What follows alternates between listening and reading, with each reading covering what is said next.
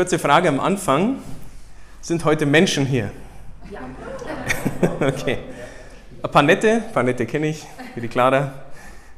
Vielleicht ein paar nervige? Wer will aufzeigen? ich auf jeden Fall. okay, gut. Sehr gut. Einige Menschen sind hier, denn das Thema, es geht um Menschen. Wer kennt den Spruch, wo Menschen sind, da? Menschen. Ganz genau. Darum geht's. Ich lebe jetzt seit zehn Jahren im Kloster in einer größeren, ja, mehr oder weniger großen Männergemeinschaft. Und da könnt ihr euch vorstellen, der Mensch ist gescheit. also Tag und Nacht immer mit den gleichen Leuten. Die von der Jüngerschaftsschule am Glück, nach neun Monaten ist wieder rum. Äh, bei uns bleibt das ja Leben lang. Äh, genau, jetzt kann man sagen, okay, freilich sind die Augustiner Chorherren so ein komischer alter katholischer Orden. Äh, ist ja klar, dass das komisch ist. Aber ich kann euch versichern, das ist völlig egal, wo wir sind, sobald Gemeinschaft ist, da menschelt's. Und da kracht's und da rumpelt's und wie auch immer. Aber kein Wunder, denn schon bei den Aposteln war das das Gleiche. Wir kennen alle die Geschichten, die Donnersöhne, die hießen nicht umsonst so, ähm, alle möglichen blöden Fragen gestellt, blöde Sachen angestellt. Jesus musste immer wieder korrigieren, musste immer wieder klarstellen, worum es eigentlich geht und so weiter. Auch da hat es gemenschelt. Er hat sich ganz normale Menschen ausgesucht, wie du und ich, ganz normal. Und er hat uns aber nicht damit alleine gelassen und gesagt, ja, ich rufe jetzt immer irgendwelche Leute zusammen und die dürfen jetzt die Köpfe einschlagen im schlimmsten Fall und könnt weiterschauen, wie es geht, sondern er hat uns ja gelehrt, wie man als Menschen zusammenleben soll. Gott selber ist sogar Mensch geworden in Jesus Christus, um uns zu zeigen, wie man leben könnte als Mensch, wenn man sich zusammenreißt und wenn man Jesus durch sich durchleben lässt. Und eins von diesen ganz vielen Lehren, die möchte ich äh, heute aufgreifen, einen Satz aus der Bibel, den kennt jeder und den mag aber nicht jeder, weil da fühlt sich jeder angesprochen. Und zwar, warum siehst du den Splitter im Auge deines Bruders oder deiner Schwester, aber den Balken in deinem eigenen Auge bemerkst du nicht? Schon mal gehört? Das ist jetzt nicht die Lieblingsbibelstelle, glaube ich. Noch einmal. Warum siehst du den Splitter im Auge deines Nächsten, aber den Balken in deinem eigenen Auge bemerkst du nicht. An sich sagt man, okay, stimmt, vielleicht schon mal eine Predigt darüber gehört, selber mal Gedanken darüber gemacht, stimmt. Man muss immer erstmal auf seine eigenen Fehler schauen, nicht die anderen runter machen. Ich hatte das Glück, ich hatte Psychologie schon in der Schule. Ich habe mein Abitur im, äh, im Land Brandenburg gemacht und da gab es es als Wahlpflichtfach vorm Abitur, konnte man Psychologie belegen. Habe ich gemacht, denn wie jeder der Psychologie studiert, äh, Anwesende vielleicht ausgenommen, ähm, die haben selber einen an der Waffel und wollen sich irgendwie selber therapieren. Ein bisschen stimmt das immer. genau. Aber es ist auch nicht verkehrt, man will ja an sich arbeiten. genau. Und da haben wir so Grundlagen gelernt. War ja nur Schulunterricht, da sind wir jetzt nicht ganz so tief eingestiegen. Und das ist mir, wo ich dann später Bekehrung hatte, Gott kennengelernt habe, mal die Bibel vertieft gelesen habe kam mir diese Stelle in den Sinn und ich habe so darüber nachgedacht.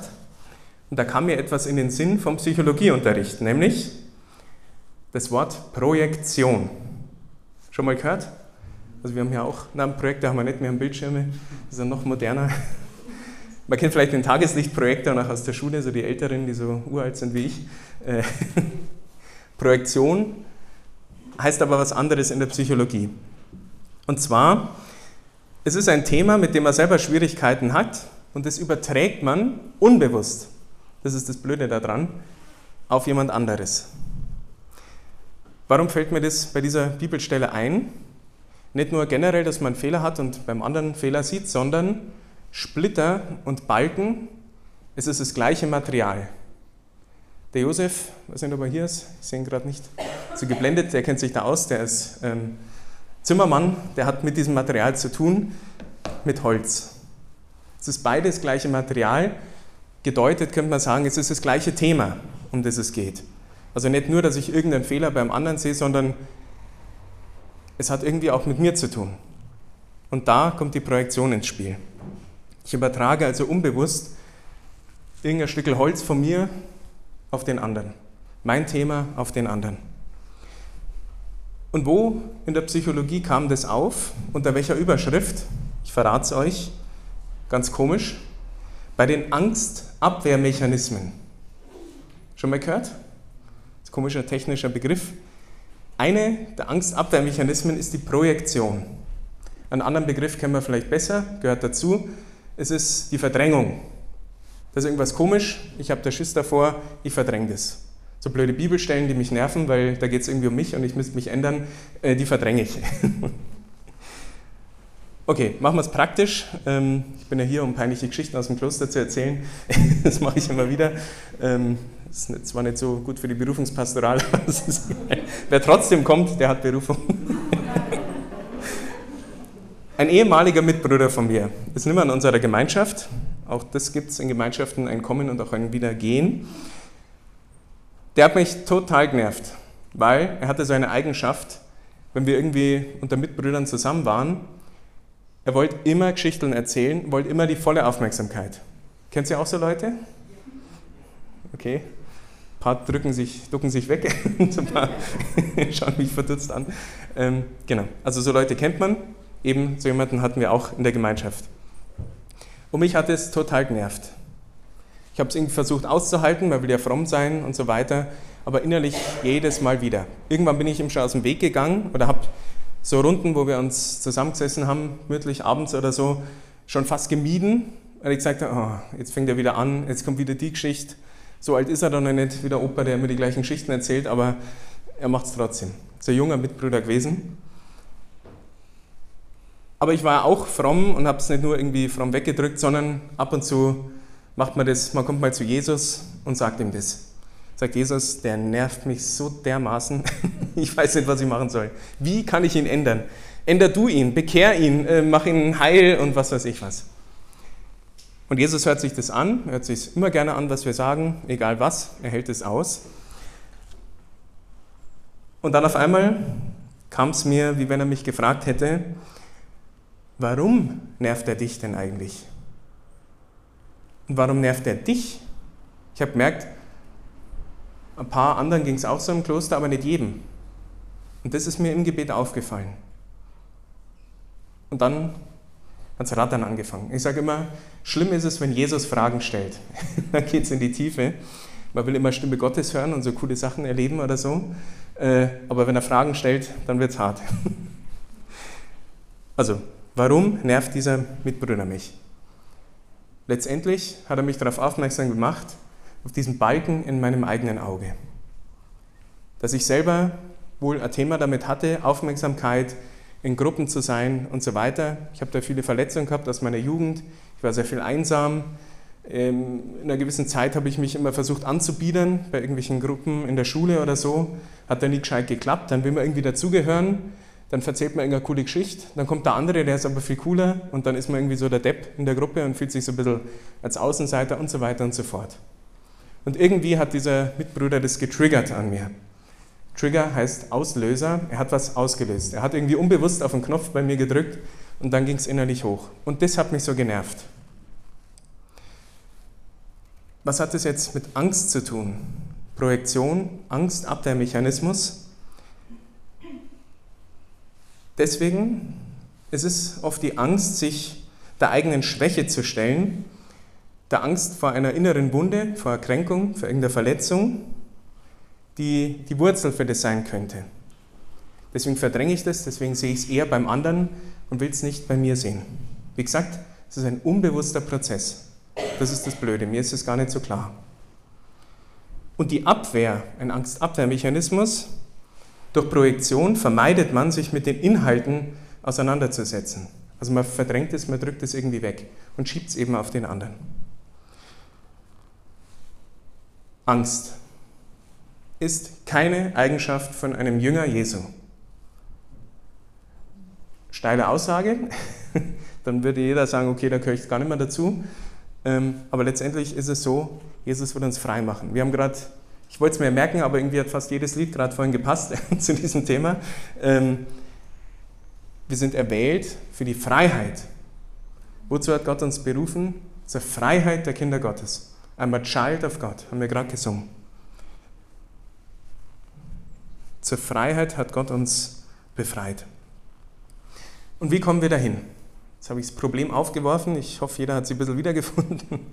Ähm, ich will euch damit auf die Nerven gehen, damit ihr ein bisschen, ein bisschen Splitter rumschmeißen, damit ihr die Balken entdeckt. Ähm, wir haben ja auch um den Heiligen Geist gebetet, gerade und gesungen. Und es ist auch gefährlich. Man denkt immer, ja, dann gibt es ein schönes Gefühl und dann ist es cool.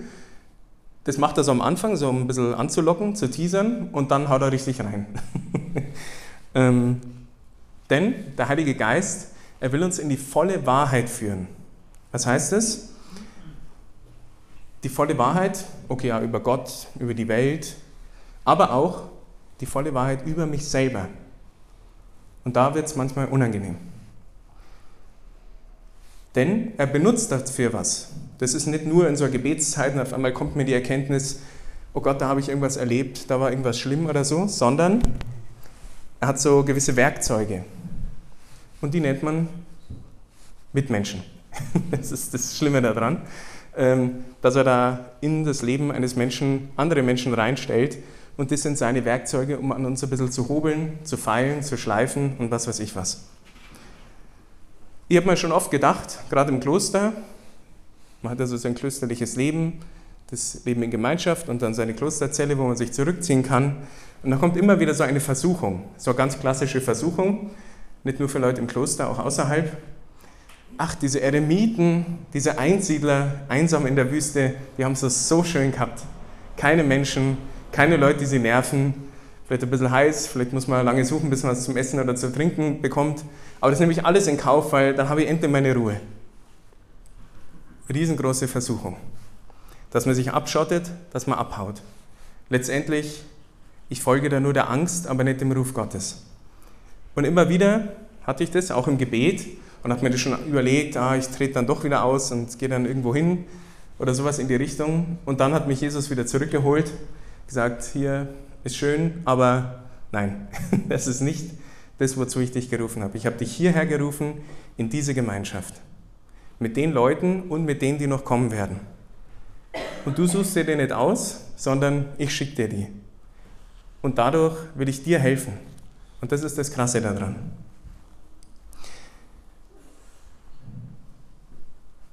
Was ist die Lösung für das Ganze? Haben wir auch gerade vorhin gesungen. Es geht um den Blick Gottes, Gottes Perspektive einzunehmen. Das ist nämlich keine komische Projektion, irgend so unbewusster Prozess irgendwie aus der Angst heraus, sondern es ist ein ehrlicher und ein wohlwollender Blick. Noch eine Geschichte dazu, nicht aus dem Kloster, aber was, was ich vor kurzem erlebt habe. Ich war eingeladen zum Gebetskreis und da soll es um Heiligen Geist gehen, um Charismen, um Stimme Gottes hören und so weiter und so fort also volles Programm. Und wir haben ein bisschen gebetet, ich habe kurz was erklärt und dann habe ich gesagt, und jetzt machen wir es praktisch, weil Erklärung gibt es tausende, ähm, aber praktische Übung, das kann man am besten in so einem Gebetskreis. Und dann habe ich gesagt, eben jemand macht Musik und wir beten und öffnen uns und sagen, komm Heiliger Geist und zeig uns was, gib uns ein Bild, einen Eindruck, eine Bibelstelle, ein Vers aus dem Lobpreislied, was auch immer. Haben wir allgemein gemacht. Dann kurz in die Stille gegangen und dann habe ich rumgefragt und gesagt, hier, wie schaut es aus? Hat wer was bekommen? Traut euch ruhig und so weiter und so fort. Ein paar haben was gesehen, gehört, gemeint, dass sie was gesehen haben oder gehört haben, wie auch immer. Okay, war ganz nett. Ich gesagt, okay, es ist nett, aber jetzt machen wir es noch praktischer. Für wen sollen wir beten? Irgendwer hat sich dann gemeldet, Gott sei Dank. Da habe ich gesagt, bleib einfach sitzen und wir beten jetzt für dich um so einen Eindruck. Und die meisten von denen, die haben das zwar schon mal irgendwie mitbekommen, aber nie selber so gemacht. Und da war eine sehr schüchterne Person. Ich kannte die auch nicht so. Wir haben dann wieder das gemacht, wieder gebetet, um Heiligen Geist, kurz in die Stille gegangen. Und dann habe ich gefragt, und wer hat was bekommen? Betretenes Schweigen. Und ich bin ja manchmal ein bisschen fies. Er hat gesagt, Du, was hast du gekriegt? Äh, äh, nix. so in die Richtung kam dann die Antwort. Ich muss dann rauskitzeln. Und das Coole war, jeder hat was bekommen. Sogar die, die das noch nie gemacht haben vorher. Und ich wusste das, weil der Heilige Geist einfach da ist. Und weil wir so viel gebetet haben um ihn, der konnte gar nicht anders. Und bei einer Person, bei dieser ganz schüchternen, da möchte ich kurz erzählen, wie das war, weil das sehr witzig war. Ich habe sie gefragt, ähm, wie schaut es aus? Hast du was bekommen? Trau dich einfach, das, wir dürfen Fehler machen, Jüngerschaft äh, in der Nachfolge, wir sind ein enger Kreis, keiner kriegt das mit, wir verschweigen das, äh, wenn es so Blödsinn war, egal. Ja, ich habe nichts bekommen. Er hat gesagt, ja, stimmt. Und was hast du denn als erstes gedacht? Ja, ich habe halt für die Person gebetet. Er hat gesagt, ja, und was hast du denn so gebetet?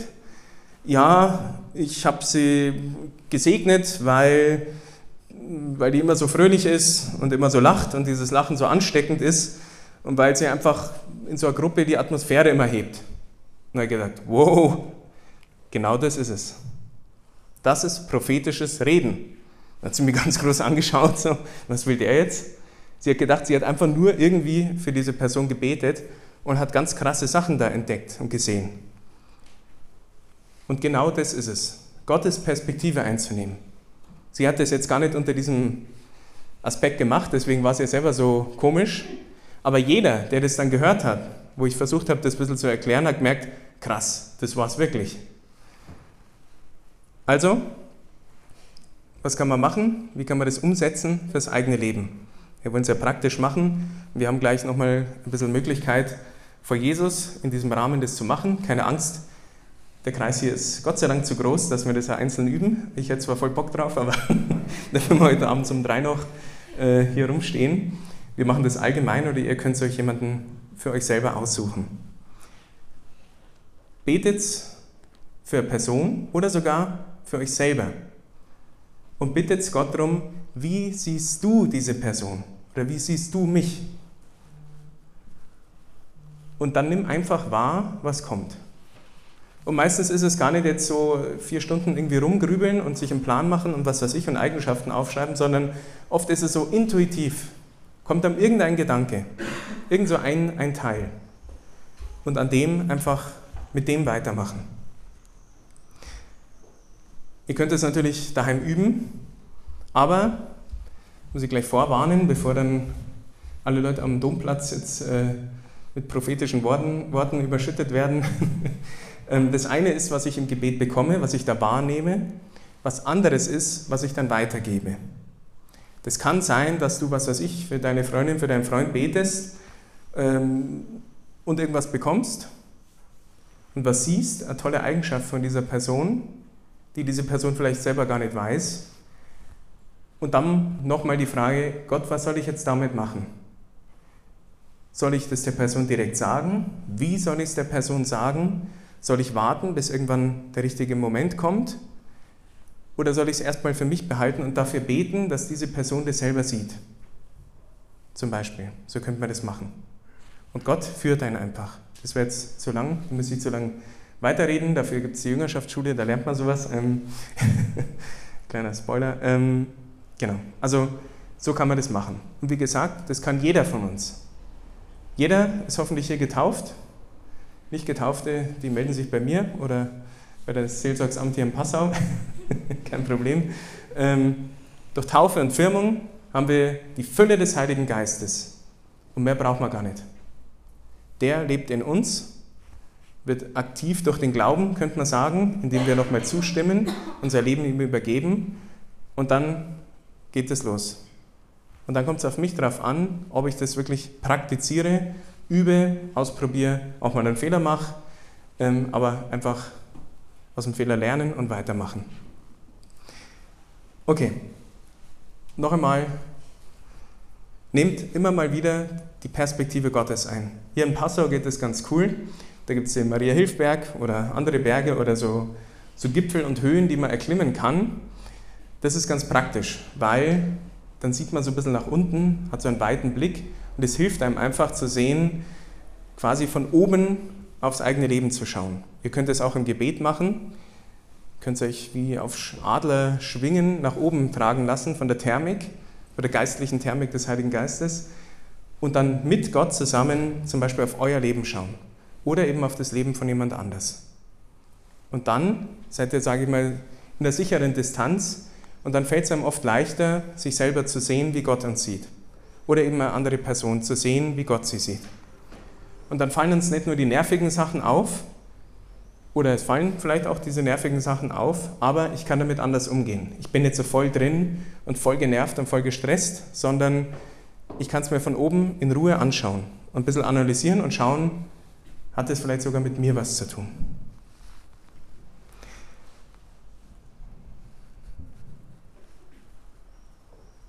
Okay, überspringe ich.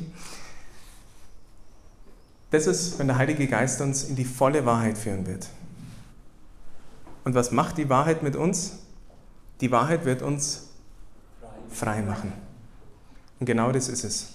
Das ist nicht nur äh, nicht irgendeine Art von Wahrsagerei oder sowas, sondern es soll dienen. Es soll anderen dienen, es soll mir dienen, damit ich in der Beziehung zu Gott wachse, damit er wegnehmen kann, diesen Balken zerstören kann oder gut einbauen kann in das Gebäude, in das, was er aus mir machen will.